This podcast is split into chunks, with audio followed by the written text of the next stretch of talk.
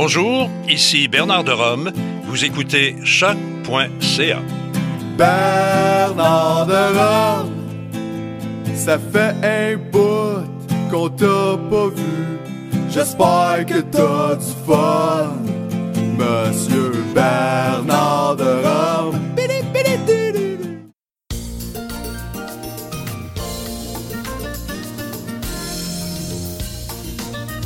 Allô, allô, allô! Bonjour et bienvenue à Deux Fifs le matin, votre podcast coquin et votre seul et unique radio poubelle homosexuelle de gauche. Parlant de poubelle homosexuelle, je m'appelle Charlie Morin et je suis la première personne à l'origine de la joke. S'il n'y a pas de prix, c'est gratis quand ça scanne pas à caisse. Oh my god, I hate you. Euh, moi, c'est euh, Jess, toujours une ordure rose, toujours bipolaire, toujours sobre, toujours concierge, et les choses qui ne changent pas.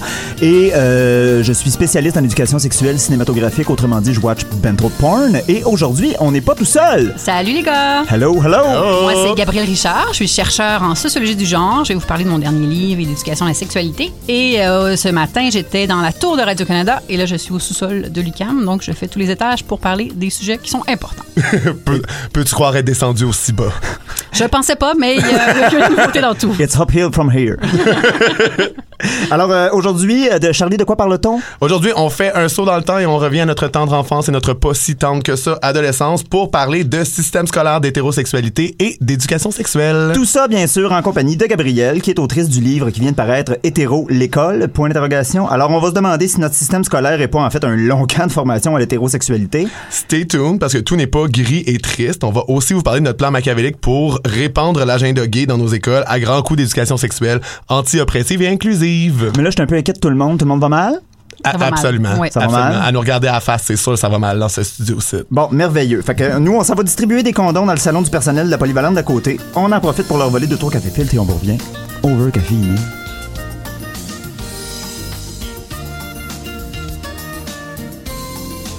Fait qu'on a vidé leur cafetière puis on l'a rempli de digues dentaires. On est Paul de même.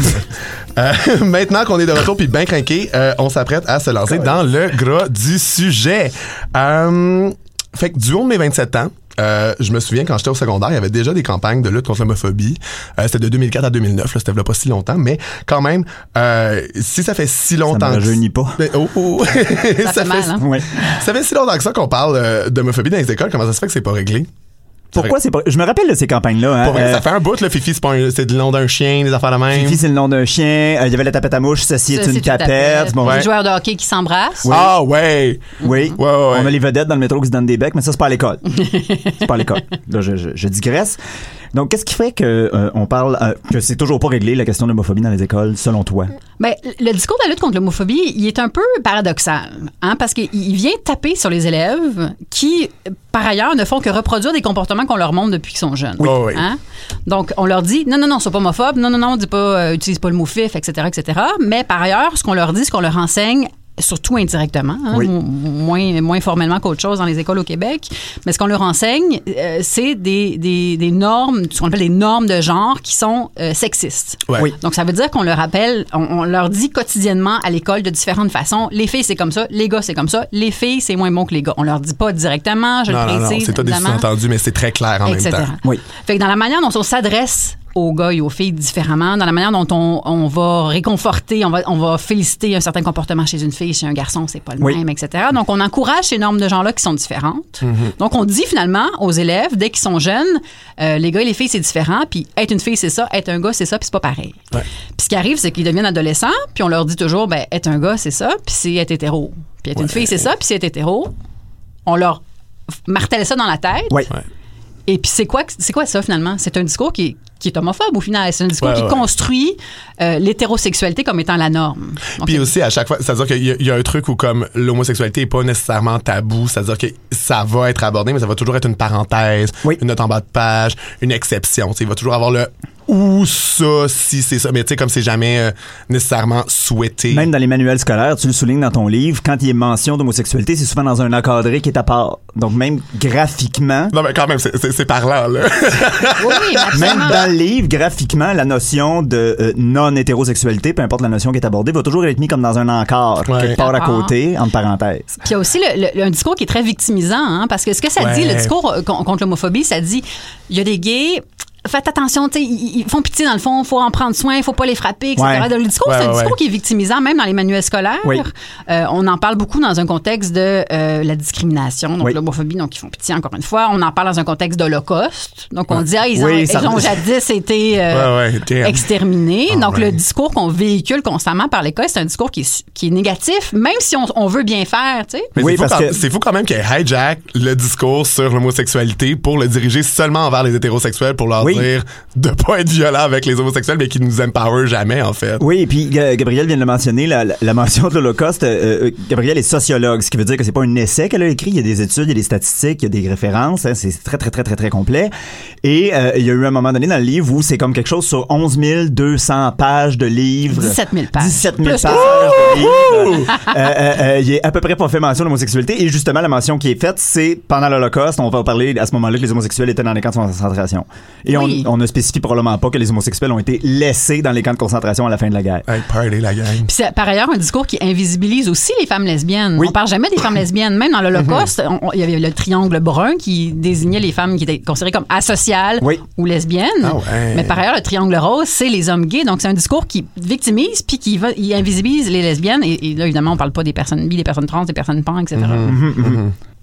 Non, puis aussi dans ce truc-là de comme lutte à l'homophobie, j'ai j'ai l'impression que euh, je me demande si les adultes dans le système scolaire en fait comprennent genre c'est quoi de l'homophobie outre genre des actes délibérés de violence contre des personnes homosexuelles pour leur homosexualité euh, versus genre le truc qui est systémique qui se répète Oui. qui soutiennent tu sais comme il y a- il y a- puis je veux dire je veux pas les blâmer non plus c'est à dire qu'il y a, y a personne non plus qui les a formés là-dessus genre à, à aucun moment Non, effectivement. Mais effectivement, parce que l'intervention des profs, ce qu'on leur demande là, dans les écoles là, au Québec, c'est d'intervenir quand ils entendent le mot fif. Ouais, ça. tu permets pas le mot fif, le mot tapette, etc. Tu interviens dans ce- ces mots-là. Puis quand tu parles à des enseignants, ce que les enseignants vont te dire, c'est que, ben oui, mais ils utilisent ça, puis dans le fond, c'est banalisé, ça veut plus dire, ça- c'est dénué de signification. Fait que j'interviens, mais dans le fond, j'interviens pour, rien. Ouais. Donc, il y a une certaine incompréhension du, du- du pouvoir que ce mot peut revêtir, pas dans tous les contextes, puis il y a des, des nuances à apporter dans la communauté où on, on utilise euh, Oui, certains oui. de ces mots-là différemment. Donc, il y a une, une incompréhension d'à quel point ce mot-là peut euh, avoir des impacts et véhiculer un, un discours qui est problématique. là. Oui, puis il est même euh, fait mention dans euh, Hétéro l'école que certains sociologues aussi euh, participent à ce débat-là. Est-ce que c'est vraiment de l'homophobie ou c'est un mot qui est devenu dénué de son sens? Là, après ça, c'est sûr qu'il est fait mention pour ces gens-là que c'est pas un mot homophobe, c'est juste un mot qui est associé à faiblesse. oui, moi j'aime ça. Moi j'aime ça les gens qui essaient de t'en passer une petite vite, genre non mais je, je dis fif, mais c'est juste dans le sens de comme c'est moins. C'est juste moins bon. C'est juste, c'est juste pour dénigrer la chose dont je parle, mais pas ton identité. C'est juste ce à quoi je réfère. C'est juste comme oui. what? Oui, oui, oui, je dis fif, mais dans le fond, je voulais dire femme. OK, ben merci. Qu'est-ce que ça veut Oui, dire? ça- Oui. Parce que moi, je me rappelle à mon secondaire, c'était, euh, euh, j'en ai déjà parlé à l'émission, le monde criait juste gay. Out of the blue, comme ça. Ouais. C'était quelque chose qu'on criait dans l'univers euh, pour signifier sa frustration envers quelque chose, j'imagine, je sais pas Ah, trop. ouais. Ah oui, oui, oui, c'était... Hey, euh, Mont-Laurier, hein? Non, non, non, Laval. Mont-Laurier. ne confonds pas mes lieux de villégiature avec mes lieux d'éducation. Les deux sont aussi pires les uns que les autres, mais... Euh, oui, donc c'est ça. Donc effectivement, le mot fif à l'école, c'est, c'est, il y avait une citation d'un professeur dans euh, hétéro l'école qui disait carrément pourquoi j'interviendrais? C'est, trop compliqué. Dans leur tête, c'est même pas homophobe. Oui. Puis je me rappelle aussi d'ailleurs qu'à l'école, les profs n'intervenaient absolument jamais pour euh, ouais. condamner euh, le bullying en général et encore bien moins l'homophobie. Au contraire, quand je répondais aux gens, me forçait à écrire des lettres d'excuses. Oh my god! Ew! Ouais. Ew! Euh, toujours dans ton livre, il y a un lien que j'ai trouvé super intéressant euh, entre la popularité des élèves et euh, la normalisation du genre ou l'intégration des normes de genre. Est-ce que tu pourrais nous parler un petit peu de ça? Oui, quand, quand on s'intéresse au, euh, disons, si on essaie de, de voir la, la- la culture adolescente en matière de hiérarchie. Hein, Ouais. C'est-à-dire si on essaie de voir qui est plus populaire, qui est moins populaire à l'école, puis sur quels paramètres ça se joue, on, on se rend rapidement compte que les comportements qui sont, euh, ou les individus, disons, qui sont les plus populaires en milieu scolaire, c'est les individus, filles et garçons, qui se conforment le plus aux normes de genre. Qu'est-ce que ça veut dire à l'adolescence? C'est que, euh, un peu comme dans les meilleurs films américains, euh, les gars les plus populaires, c'est un peu les, les, les jocks un peu bâtis, là, qui, Ouais. euh, qui vont passer euh, un, un petit, euh, un petit commentaire à la fille qui est dans le couloir. Le avec fameux quarterback de l'équipe de Voilà. football là, dans le cinéma américain. Exactement, c'est caricatural, mais c'est vrai à, à certains, à certains niveaux. Puis les filles, c'est des, des filles qui vont se, se prêter au jeu de la séduction hétérosexuelle, avec tous les pièges que ça comporte pour les filles. hein. C'est-à-dire qu'on demande aux filles, ben, soit séduisante, attire le regard des garçons, mais si elle attire trop le regard des garçons ou si elle passe à l'acte d'une façon ou d'une autre, ben on dit salope, pute, So- etc. oui, non? Soit intentionnellement séduisante malgré mais toi. pas trop. Fait, Ouais. fait- fait- c'est pas exprès. Oui, ce qui est un équilibre absolument impossible à Mais non, maintenir, c'est sûr, surtout à c'est Cette fameuse idée que c'est la job des femmes de gérer la sexualité des gars en contexte hétérosexuel bientôt, bien sûr. Euh, évidemment, bon, le- on y répond en en parlant, mais quel rôle les institutions ont à jouer dans cette espèce de, de, de, de- de- d'hétéronormativation, no- normatisation, normalisation? D'hétéronormalisation Ouais, des gens. why not? And all that Oui, jazz. hein? Écoute, le, le milieu scolaire, scolaire joue un rôle paradoxal parce que c'est à la fois l'endroit, à mon sens, d'une émancipation potentielle de nos jeunes, tous nos jeunes, Oui. incluant nos jeunes LGBT, LGBTI, etc. Mais c'est beaucoup, le- en, en ce moment, l'endroit qui reconduit ces normes-là de différentes façons. Mhm. Par, on a parlé des manuels scolaires tout à l'heure, on a parlé un petit peu, tu as parlé de comment les, les profs s'adressent ou s'adressent pas, interviennent ou interviennent pas, etc.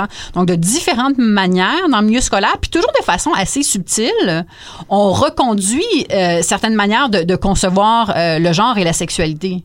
Donc, nos institutions sont, sont, sont très, euh, très présentes et ont un discours très fort sur le sur le plan normatif, qui par ailleurs ne se ne dit pas son nom. C'est-à-dire Ouais. l'école ne se dit pas euh, je, véhicule les normes d'hétérosexualité, tu sais. Non, non, non. Puis le moment que tu veux dire ben on, va- on devrait parler d'homosexualité à l'école, tu te fais dire oui mais tu veux faire rentrer l'agenda gay à l'école. Ouais, comme- oui. Il y a comme un paradoxe là-dedans. Ouais, ouais, L'agenda hétérosexuel est tellement présent qu'il est tellement collé au visage de tout le monde que personne ouais. ne le voit. Ouais, ouais. Puis il y a aussi un truc qui se fait dans le, ben, comme ce qui, ce qui établit la hiérarchie adolescente, c'est la performance de cette hétérosexualité super genrée Oui. là. Mais il y a un truc de comme, bon, ben, l'hétérosexuel, ces, ces trucs-là deviennent appropriés pour les adolescents parce que c'est ça qu'ils veulent, c'est ça qu'ils aiment, c'est comme ça que ça marche. Puis t'es juste comme, ok, mais tu sais, on, on voudrait pas non plus, comme, présenter d'autres modèles, subvertir. Moi, ce que j'aime particulièrement des, des initiatives d'école secondaire que j'ai trouvé super hot quand euh, j'étais coordinateur du projet Sens, qui est un projet d'éducation sexuelle dans un organisme communautaire de Notre-Dame de Grâce qui s'appelle Helen Hands. C'est vraiment cool, je vais en parler plus tard. On les salue. Euh, on les salue. Euh, mais ce que je trouvais vraiment cool, c'est qu'il y avait des écoles qui avaient euh, des groupes LGBT à l'intérieur euh, de l'école secondaire, souvent qui avaient été partis par des étudiants, étudiantes eux-mêmes ou par des profs qui ont eu comme la patience de comme gather des gens puis de les faire sentir safe et tout. C'est pas simple, mais en même temps, ça donne une vraie légitimité aux jeunes queer dans l'institution parce que ben ils, ils les laissent s'associer puis être un groupe, être une Oui. force là-dedans, tu sais. Oui. Puis ils font souvent des trucs de LGBT alliés, comme ça les gens se sentent pas euh, trop outés, ouais. ouais, étiquetés. Euh, fait que ça prévient bien les affaires, puis ça fait aussi que tu sais ça arrête pas l'homophobie dans l'école, tu sais, c'est juste que c'est vrai qu'il y a un truc où genre bon ben l'institution les back, tu sais, c'est quand même cool. là. Euh, oui, effectivement. Euh, Peut-être très rapidement, euh, pourquoi en 2019 c'est encore aussi compliqué d'aborder des thèmes aussi, ben, selon moi, relativement simples comme l'homosexualité? Parce que là, on n'est même pas encore embarqué dans, dans, dans intersexe, Oui, queer, oui. euh, les personnes qui ont, les personnes trans, on est encore juste dans lesbienne gay. Pourquoi même ça, c'est encore si compliqué? Écoute, on peut, on peut se poser la question, puis quand on, on creuse un petit peu sur, dans l'histoire de l'éducation de la sexualité au Québec, Oui. puis les, les espèces de scandales que ça a soulevé à travers le temps, parce Oui. que c'est pas nouveau là, qu'on on se, on s'entend pas sur ce qu'on doit enseigner par rapport à ça.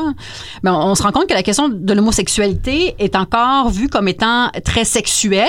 Donc c'est la dimension euh, sexualité de la chose qui est, qui est seulement vue, qui aveugle les gens, puis on dit mon Dieu, on va parler de quoi de sodomie à l'école. Oui, Puis c'est comme nous autres qu'on fait, ça reste dans notre chambre à coucher, mais les hétérosexuels, eux autres, ils peuvent Exactement. comme étaler leur vie au grand complet, puis leur hétérosexualité Ouais. en veux-tu en v'là, genre. Exactement. Alors Ouais. qu'évidemment, ben j'ai pas à vous dire que parler d'homosexualité, c'est pas juste parler de cul, tu sais. Non. Puis Ça peut ne pas du tout être parler de cul aussi, tu sais. On peut parler d'homosexualité au primaire, même au préscolaire, puis parler des différents types de familles, puis des différentes manières de se sentir dans son corps, puis etc. Puis aussi ça se tout fait le dans monde- des termes appropriés à l'âge, tu sais. Puis aussi, tout le monde peut pratiquer la sodomie, tout le monde a un anus. Oui. Absolument. Il y a ça Oui. aussi, Oui. tu sais. Oui, c'est ouvert à tous, là, oui. C'est ça, tu sais, quand les gens font le lien automatique, je suis juste comme, mais là, on, on en a tout un, gang. C'est donc sur ces paroles pleines de sagesse Yes! qu'on s'en va au 600 Folum, voir s'il n'y a pas une querelle qu'on peut utiliser quelque part au ministère de l'Éducation, du Loisir et du Sport. Et on vous revient encore plus caféiné qu'avant.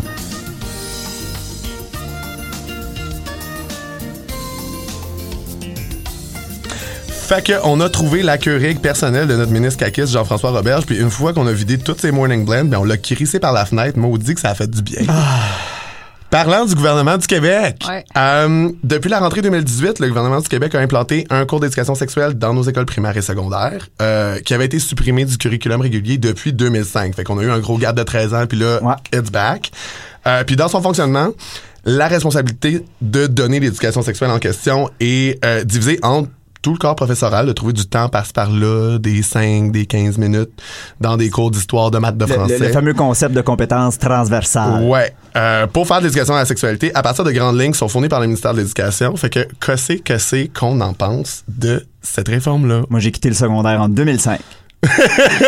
je ne l'ai donc pas vécu. Je suis arrivé direct à la fin. Ah ouais? Ouais. Ah ouais? Ouais, secondaire 5 en 2005. Ouais, moi j'ai euh, peut-être secondaire 2, j'ai eu un petit cours d'éducation sexuelle, genre une, une heure bien concentrée, puis c'était tout. Dans nous en autres, c'était formation personnelle et sociale, c'est Formation personnelle et sociale. Ouais. Qu'est-ce qu'on en pense? Ouais. Écoute, déjà, c'est pas une réforme, c'est certains contenus qui nous présentent comme étant obligatoires. Donc, déjà, c'est, on n'est. Ouais, pas au niveau de la réforme qui nécessiterait beaucoup plus d'adaptation structurelle qu'on n'a pas du tout en ce moment. Il aime ça nous pitcher le mot réforme, mais finalement, quand, quand on regarde ça, on est comme. Ah! Malheureusement, non. Fait que ce que le ministère a fait, c'est nous proposer euh, une série de thèmes. Donc, Mhm. le- le- une espèce de nouveau programme, les nouveaux contenus qui circulent, qui sont disponibles en ligne à tout le monde. C'est une série de thèmes à aborder en fonction de l'âge. Donc, par exemple, ça se décline comme euh, ben, au primaire, on va parler, apprendre les parties de son corps, puis apprendre que ton corps, c'est ton corps, puis ce n'est pas le tien, pour Oui. aller avec Ouais, la, ouais, la la chanson fameuse de l'époque. La fameuse tune. Quand est-ce que le remix il sort? Là? Puis euh, au secondaire, ben, c'est juste au secondaire qu'on commence à parler d'orientation sexuelle, d'identité de genre, etc. Ouais. Ce qui déjà en soi est un problème. Oui, oui, oui. Surtout que comme très tôt, ils montrent que genre euh, fille, vulve, garçon, pénis, pis t'es comme mais là c'est parce que là si tu veux pouvoir comme parler de cis-sexisme rendu au secondaire, ben là on a un problème là parce Oui. qu'il faut Mais défaire c'est ce qu'on a intéressant appris. ce que tu dis parce que le programme, il fait ça, puis en même temps, il fait pas ça. Non, il- C'est-à-dire que, comparé aux moutures précédentes qu'on a Ouais. eues, le- il y a certains moments du programme où tu te dis, c'est c'est prometteur. Par exemple, on va parler de reproduction, on va, on va pas dire euh, l'homme pénètre la femme et va éjaculer. ouais, ouais, tadada. ouais, ouais. On n'est pas dans l'homme et la femme, on est dans euh, spermatozoïde et ovule. Donc, on est au niveau euh, beaucoup plus bas, on, on- on ne, on ne sexualise pas les corps. Ouais. Ce qui est intéressant comme approche. c'est vrai. Par contre, quand tu arrives à la puberté, les apprentissages liés à la puberté un peu plus tard, ben là, on est vraiment dans la fille, les seins vont pousser, Oui. le garçon, euh, la barbe va pousser, etc.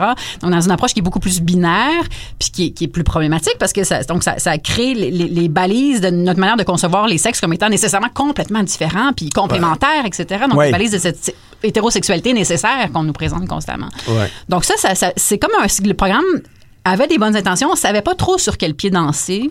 Puis je pense que ça relève du fait qu'il y a, y y beaucoup de, de lobbies autour des cours d'éducation de la sexualité. Oui. Il y a beaucoup de gens qui disent on devrait aborder ça, on devrait aborder ça. Fait l'impression qu'on a en lisant le programme, c'est qu'on on veut faire des compromis, puis en faisant des compromis, on fait rien de bien. Ouais, ouais, ouais. Puis aussi, ben, il faut le dire, c'est un programme à coût nul aussi. C'est-à-dire qu'ils font juste envoyer ces programmes-là, Oui. puis ils leur disent arrangez-vous. Il y a personne, il y a pas.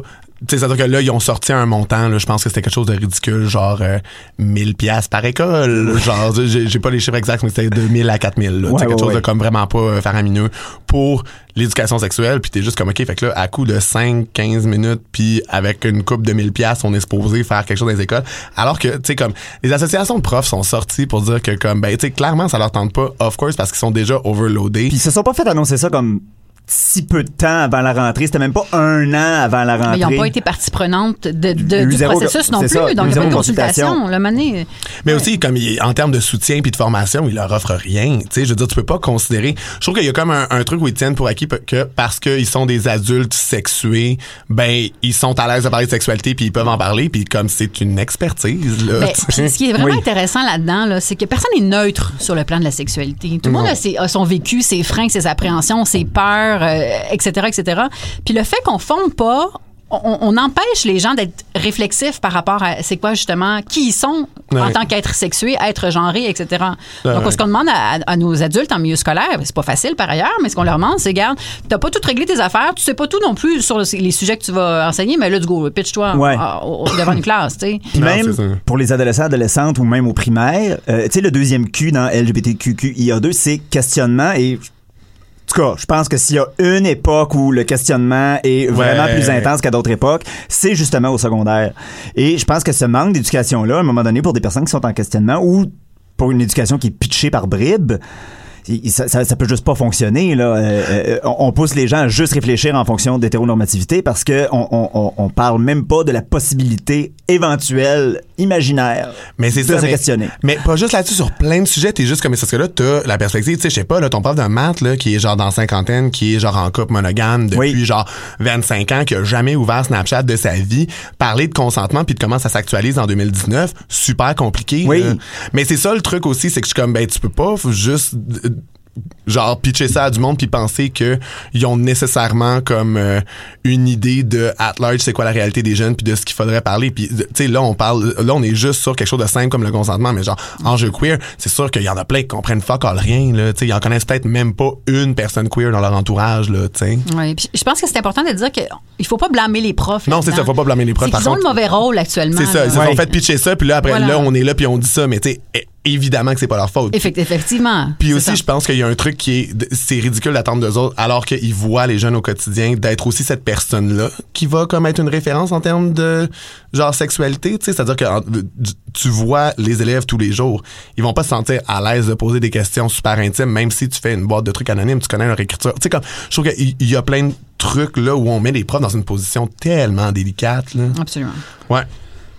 Euh, Est-ce que ce serait exagéré de dire que euh, euh, les programmes d'éducation sexuelle au Québec répondent plus aux besoins des parents qu'aux besoins des jeunes? Il me semble que c'est absolument le cas. Même pas exagéré, c'est absolument on va, on va se dire les vraies affaires. Mais, mais pas juste au Québec, mais de manière générale. Nos Ouais. programmes d'éducation à la sexualité, ce qu'ils font actuellement, pas tous, il y, a des, il, y a des, il y a des exceptions, etc., etc., mais ce que ces programmes formels-là font, c'est qu'ils confortent une normalité Ouais. sexuelle et, et- et de genre. hein.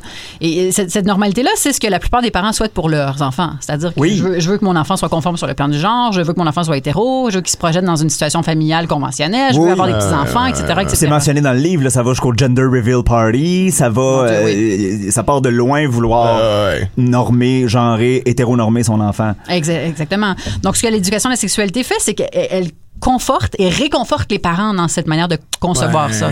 Si on avait véritablement une éducation à la sexualité qui, qui visait à servir nos jeunes et à bien desservir nos jeunes, on aurait une éducation à la sexualité qui est inclusive, qui est positive, qui est anti-oppressive. Oui. Et c'est pas ce qu'on a en ce moment. On a ouais. beaucoup de travail à faire pour arriver à ça. Ouais, oui, oui, puis il y a- il y, a une citation que je vais vous lire au complet parce que j'ai trouvé ça tellement hot. ça a rapport avec ce qu'on dit. L'éducation à la sexualité dont il convient de se doter n'est pas celle qui fera consensus auprès des adultes, mais celle qui amènera l'ensemble des jeunes à se connaître, s'explorer sur le plan identitaire, interagir avec les autres dans le respect et apprendre à vivre en société. Et paf. Bam! Hein? Hey, hein? Ça répond pas à la question c'est-tu fait pour les adultes plus que pour les enfants? la réponse est oui, mais encore là, je reviens un peu pour la question des parents parce que c'est souvent ce qui va arriver. Tu sais, j'en connais plein des parents qui sont super progressistes, qui sont plus queer ou qui ont une réflexion plus critique sur le genre. Puis c'est tout le temps la même chose. L'école est arrivée. J'ai Ouais. don- j'ai donné Ben le oui. plus possible l'éducation que Ben je oui. pouvais euh, euh, euh, à mon enfant de façon à ce que ce soit le moins genré possible. Mais à un moment donné, tu arrives à l'école et tu n'es plus la seule personne qui influence l'enfant. Fait que c'est sûr qu'à partir de ce moment-là, ça devient plus compliqué. Absolument. Oui, oui, ça devient plus compliqué d'avoir. euh, En fait, ce qu'on veut faire en tant que parent, quand on est critique de ces normes-là, etc., c'est qu'on on veut instaurer, on veut amener notre enfant à avoir une réflexion qui est critique Oui. des normes dominantes. Donc, C'est un peu ça l'éducation anti-oppressive, Ah ouais. qu'on Oui. peut faire à la maison par ailleurs, pas juste à l'école. Effectivement. Donc, effectivement, ce qu'on, ce qu'on peut faire après, dans la mesure où l'école offre pas cette éducation anti-oppressive-là, ce qu'on souhaite dans un modèle Idéal. évidemment, mais c'est que euh, la- famille peut être en dialogue avec, la- avec l'école. Mhm. dire, regarde, l'école t'enseigne ça, mais as-tu pensé à telle affaire? L'école te dit tel truc, mais as-tu pensé à tel autre truc? Donc, on peut toujours être en dialogue avec les contenus scolaires, mais ça demande évidemment beaucoup de temps, beaucoup de, beaucoup de- d'éducation, etc., Oui. etc. Puis tu veux pas non plus te retrouver à la rencontre euh, euh, parents, euh, enseignants, puis que l'enseignant dise c'est parce que là, il m'ostine sur absolument tout ce que je dis. Oui, là, t'es comme, ben. tu veux quand même que ton enfant puisse malheureusement intégrer un peu la norme pour pas. Surtout, euh, en tout cas, au primaire, c'est sûr que des fois les enfants sont cruels, mais au secondaire, c'est souvent là qu'on va voir le bullying le plus concret, le plus violent. Fait que c'est sûr que des fois, il y a un réflexe probablement de protection, même. Et, et- et- et, euh, moi, je me rappelle quand j'ai fait mon coming ma mère, elle me disait pas, euh, je veux pas que tu sois gay, non, C'était plus, je m'inquiète que tu vives de l'homophobie, ces choses-là, mais elle était là pour me supporter. Ouais, ouais, Mais ouais. tu sais, c'était ça, son inquiétude, plus que j'aurais pas de petits-enfants, hein, euh, Ouais. ma lignée est terminée. Non, La dynastie s'arrête maintenant, qui régnera sur le royaume. Ouais, bon, c'est ça. Donc, euh, sur euh, cette dynastie qui n'aura pas lieu, hein, le monde m'en remercie. Euh, nous autres, on s'en va dans les bureaux de la haute direction de la CSDM pour vandaliser une distributrice à café et partir avec tous les frappuccinos vanille en bouteille. Et on vous revient vraiment trop caféiné.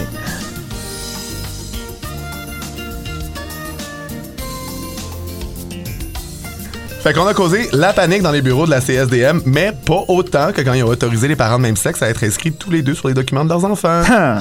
Fait que, toujours sur le thème du beau progrès, euh, on se demandait, on jase là, On jase. on jase. Ça ressemblerait à quoi, mettons, là, une éducation sexuelle inclusive puis anti-oppressive? Une éducation à la sexualité inclusive, c'est déjà l'éducation à la sexualité qui, où tout le monde peut voir sa réalité reflétée dans les contenus scolaires. Hein?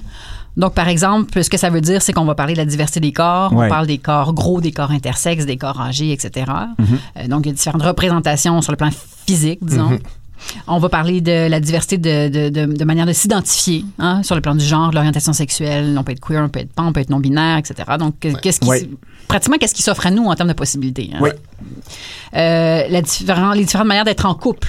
Hein, c'est pas vrai qu'on est nécessairement dans un couple hétéro, monogame, qui vise le, le fait de- de- d'avoir des enfants, etc., etc. Mais ça, euh, un petit moment de venting, là, dans, le- dans le système actuel, il y a vraiment un truc où c'est comme, il parle de ta première relation, puis que c'est nécessairement là que tu vas avoir ta première fois, puis de, tu Ouais. mise en couple dans un truc comme tellement standardisé que je suis comme, OK, all right, genre. Oui, absolument. Ce qui correspond pas du tout à, à- à- aux multiples manières dont les gens vivent leur sexualité euh, à l'âge plus vieux, adolescence, âge adulte, Mm-hmm. Non, c'est ça. Bon. La différente, les différentes manières dont on peut être euh, en famille. Donc, Ouais. les familles Ouais. euh, lesbo-parentales, transparentales, homoparentales, les familles reconstituées, les familles adoptives, etc., etc. Donc, c'est pas des choses qui sont beaucoup représentées et certaines ne sont jamais représentées dans les Ouais. contenus scolaires. Effectivement. Donc, effectivement, comment un jeune peut, peut, peut se penser euh, quand il n'y a pas toutes les cartes dans son jeu pour, pour, pour se penser, finalement. On n'a Ouais, pas ouais. tous les outils à notre disposition pour être en mesure de, de, de se concevoir euh, en, en tant que, que, que, que- que plus vieux, finalement. Oui, oui, oui, parce que la violence symbolique, c'est aussi ce qu'on dit pas. Ah ouais, ceux, ceux qui sont tous- les oubliés de la gang, ils le savent. Oui. là. Oui, Oui. oui, quand Freud disait ce qu'on peut pas nommer n'existe pas. Si tu te fais pas dire. Euh, euh, si t'as jamais entendu le mot pansexuel, t'as jamais entendu le mot trans, t'as jamais entendu le mot euh, euh, lesbien, gay, euh, souvent. euh, Ou si, ou si les seules fois où tu l'as entendu, c'est de manière négative. Ben, c'est ça. Effectivement. Ouais. T'iras pas bien ben, ben, ben loin. Fait que ça, c'est pour le côté de l'inclusivité. Côté anti-oppressif, à quoi on pourrait s'attendre? Côté anti-oppressif, c'est c'est un peu plus difficile à expliquer pour les gens qui sont pas familiers avec ça, mais c'est simplement l'idée de, de questionner les normes qui sont présentées comme dominantes. Ouais. Par Ouais. exemple, on présente constamment l'hétérosexualité comme étant dominante. Ouais. Et on se dit, PS, vous pouvez aussi être gay, mettons. C'est à peu près le discours Oui. qu'on tient euh, en milieu scolaire. L'éducation anti-oppressive va questionner ça et va dire va regarder la norme d'hétérosexualité, va dire pourquoi on conçoit l'hétérosexualité comme étant la bonne manière d'être? Ouais. Donc, va questionner cette norme-là. Ouais. Puis ça peut être simplement en posant des questions, par exemple, en, en retournant des questions, ce qu'on appelle de faire de l'inversion. Ouais. Hein, C'est-à-dire que euh, en, en tant que personne non hétérosexuelle, on se fait souvent demander, euh, par exemple, moi, oh, mais t'as pas rencontré le bon gars, c'est pour ça que t'es lesbienne. On se fait souvent dire Ah, des ouais, trucs ouais. comme ça. Mon C'est un Dieu. grand classique. Oui, oui, oui, Mais oui, comment oui. ça se fait qu'un hétéro se fait pas dire, t'as pas, mettons, une fille hétéro se fait pas dire, t'as pas rencontré la bonne fille, c'est pour ça que t'es hétéro? Ouais, de ouais. questionner. Moi, je dis c'est- ça au c'est- gars, par exemple. Tu vois, tu fais de l'éducation. Ben tu oui, le sais mais pas. t'as pas couché avec moi, c'est pour ça que t'es encore hétéro. C'est ça. Ça marche pas partout comme pick-up line, by, by the way, la gang. Essayez pas ça. Puis arrêtez d'érotiser les straights aussi. Ouais, c'est ça. Ah ouais. Fait que c'est juste une, ma- manière de regarder, une manière de, de présenter les contenus scolaires. Ouais. Ar- Arrêter de, de prendre et de reconduire des normes de façon aveugle, mais bien Ouais. les, les questionner constamment, puis être dans un exercice de réflexivité par rapport à ces normes-là. Oui. Oui, oui, définitivement. Puis, qu'est-ce qu'on espérait ou qu'est-ce qu'on cherche ultimement comme impact dans un tel système d'éducation où on serait un peu plus anti-oppressif, un peu plus inclusif, inclusive?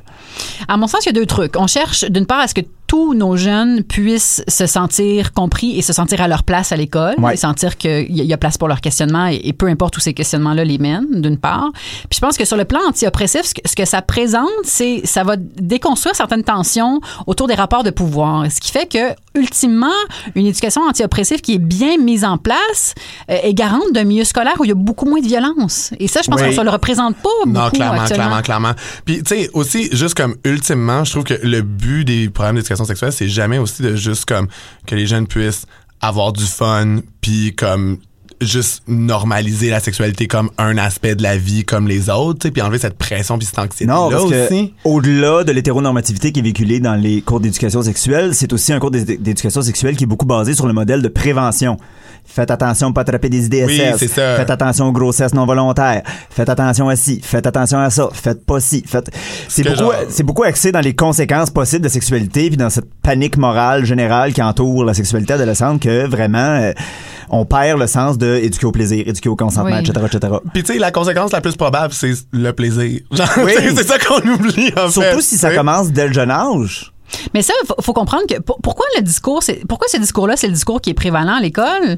Quand on se donne 15 heures par année, Ben oui. c'est c'est rien Ouais. là. Fait Non, que Qu'est-ce qu'on fait en absolument 15 heures par année? On, on pallie au plus pressant. C'est Oui. quoi le plus pressant? On se dit ben la, la majorité de mes élèves vont probablement être hétéros, puis vont probablement euh, être dans des relations euh, de, de type qui peuvent les mener à une grossesse non désirée. Donc on va parler de ça, on va prévenir euh, ce qui nous paraît Exactement. le plus pressant. Ouais, mais tu sais, du monde qui ont pas de formation en ITSS, qui parle d'ITSS, là.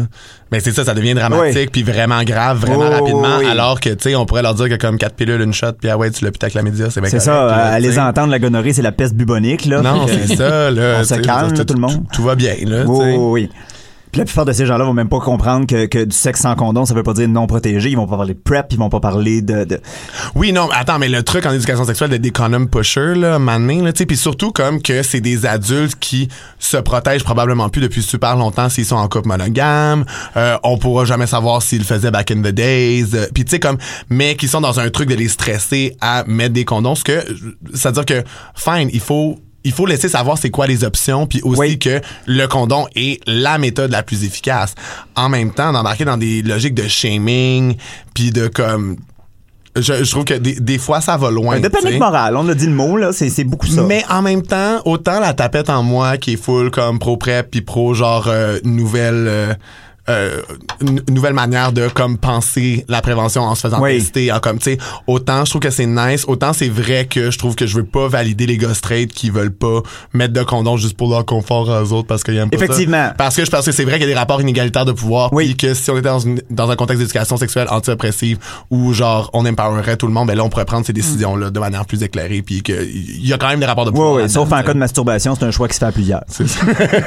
Encore là, il y a de la masturbation qui se fait à plusieurs, là, regardez gang- la gang. Gardez la gang, là. Ben, ben, ben, Euh, si vous vous connaissez un petit peu là-dedans, Gabriel, je sais pas si tu te connais un peu là-dedans. mettons. L'éducation sexuelle, peut-être en Oh. entendu parler. si vous connaissez un peu, la, euh, surtout dans ce qui se passe en termes d'initiatives d'éducation sexuelle, est-ce que vous avez des initiatives favorites au Québec ou ailleurs? Vas-y en premier, vas-y. Ben non, moi, c'est sûr que je vais parler du Sense Project parce que c'est moi qui ai été le coordonnateur pendant Bon, trois ben, ans. Fais ta plug, là, t'as un petit moment. Ce qui était cool, en fait, c'est que c'était une- c'était de l'éducation sexuelle par et pour des jeunes. Fait que dans le fond, moi, ma job, c'était de trainer une vingtaine de bénévoles pour que eux y aillent dans les écoles secondaires donner des ateliers dans- d'éducation sexuelle anti-oppressive. Puis tu vois que ça change aussi le ton la dynamique quand on voit des jeunes qui ont un langage plus similaire, euh, qui sont plus près, plus proches en termes d'expérience, même si, tu sais, avec, euh, avec le fait que les jeunes grandissent avec de plus en plus d'outils technologiques, ça change aussi les interactions sociales. Oui. Euh, puis ça fait qu'ils ont plus d'extension de leur vie sociale en fait, fait que ça complexifie les rapports. Puis comme il y a quand même une distance, mais reste que euh, c'était fort en fait comme euh, manière de se lier aux jeunes. Puis ça faisait que, tu sais, on demandait la plupart du temps aux profs de quitter la classe, ce qui était des fois des problèmes. Des fois on leur demandait juste de comme rester derrière puis de pas parler. Puis ça créait un, un climat où, ben tu sais, le but premier aussi c'était de dire que c'est correct de parler de sexualité, tu sais. Oui. Puis après ça, il y avait aussi dans le langage, bon, j'ai parlé de comment on, on disait pas la pénétration, mais bien comme euh, on, on parlait de toutes les pénétrations qui pouvaient exister, mais il y a aussi le comme ta ton ou tes partenaires, tu sais, de Ouais. comme donner des options parce Oui. qu'on va tout le temps les projeter dans des relations monogames euh, puis hétérosexuelles aussi. Euh, puis aussi on fait pas d'association de corps avec des trucs, tu sais mettons on- genre si t'as un pénis, tu peux mettre un condom ou si t'as un, un utérus, tu peux te faire insérer un stérilet, mais tu sais ça sert à rien de dire les gars les filles, tu sais. Puis il y a personne qui va lever sa main en classe pour faire comme mais là pourquoi t'as dit juste tu sais comme les, les gens comprennent c'est parce que un condom ça va sur un pénis, tu sais. C'est c'est que c'est pas vu comme confrontant. C'est ça. Ouais. C'est juste que, tu sais, moi, après ça, quand je dis que je fais de l'éducation sexuelle, genre euh, féministe, queer et transpositive, les gens comme ils savent pas quoi s'imaginer alors que c'est aussi simple Oui. que ça. Puis on, on donnait comme, tu sais, on, on avait de 3 à 6 ateliers qu'on pouvait donner, Ouais. ah, qui, qui étaient pas plus qu'une heure. Tu sais, c'est rien, là. C'est un, un aperçu, tu Mais déjà, Mais déjà, juste ça, ben, ça peut faire une grosse différence. Ah oui, ça faisait quand même une différence, là. Ouais, ouais. Non, c'était, c'était, bien cute, c'était bien le fun. J'aimais ça. Gabriel, Ben- c'est quelque chose qui vient en tête? Oui, moi, moi, mon petit coup de cœur personnel va à un, un groupe étudiant que j'ai rencontré à Toulouse qui s'appelle Sensibe. Pas Sensible, Sensibe. Et c'est un, un groupe d'étudiants de lycée, donc l'équivalent de l'école secondaire un peu, fin, fin secondaire. Et qui, euh, qui, sont, qui se sont dit eux-mêmes qu'il y avait du travail à faire auprès de leur père sur les questions de genre et de sexualité. Ils se sont mis en tête de, de former leur père, c'est-à-dire de se former entre pairs. Ouais. S'auto-former eux-mêmes sur ces, des, des questions qui leur semblaient problématiques ou poser questions, etc. Puis après ça, d'aller devant euh, une classe avec, non, en s'adressant à leurs collègues Ouais. de classe et d'avoir des discussions euh, one-on-one de jeune à jeune et de répondre aux questions et d'échanger autour de ces, de ces thématiques-là. Donc, ils, puis, ils ont aussi un compte Instagram où ils font beaucoup de démystification, etc. Fait que la, la dimension pair à pair, est, à mon sens, est, est très, euh, est très porteuse en termes de solutions aussi. Ouais. Hum, très intéressant. C'est hella cute, mais Ouais. tout ça, en plus, avec un accent toulousain, ça doit être adorable. Ah, quand même. hein. Craquable, craquable. Quand même. hein. Moi, j'ai euh, euh, euh, aucune expérience dans le domaine de l'éducation. Tout le monde comprend pourquoi. Euh, toutefois, euh, euh, j'a- j'aimerais le dire parce que je l'ai pas plugué ailleurs dans l'émission. Pour moi, une bonne éducation sexuelle, c'est déjà de sortir ça de c'est la job des parents et uniquement. Pas parce que c'est pas la job des parents, au contraire. Au contraire, si les parents peuvent aussi amener Ah oui. une éducation sexuelle anti-oppressive et inclusive, tant mieux. Mais cette idée que ça doit rester à la maison renforce cette idée que la sexualité, c'est privé. Que Ouais. c'est pas quelque chose dont on peut parler ouvertement. Que c'est vraiment quelque chose qui s'enseigne là euh, euh, euh, sur le coin d'un lit, euh, euh, quasiment dans le stress et l'angoisse des parents qui sont comme, bon... Les choux, les abeilles, quelle histoire je prends là? Mais non, c'est ça. Puis t'es juste comme. Qui, qui, en tout cas, l'espèce de réflexion de Ah ouais, imaginez si les enfants avaient plusieurs adultes de référence s'il y avait des questionnements. tu sais, je suis juste comme, ben, me, me semble que c'est positif. C'est pas Ben, ça qu'on veut, oui. C'est ça, tu sais. Idéalement. Euh, sur ces sages paroles, nous on part euh, dans les bureaux du English Montreal School Board. Des fois qu'il n'y aurait pas juste du Earl Grey. Puis euh, on va se faire un petit Max Wallace si on est capable. On vous revient dans 30 secondes pour conclure.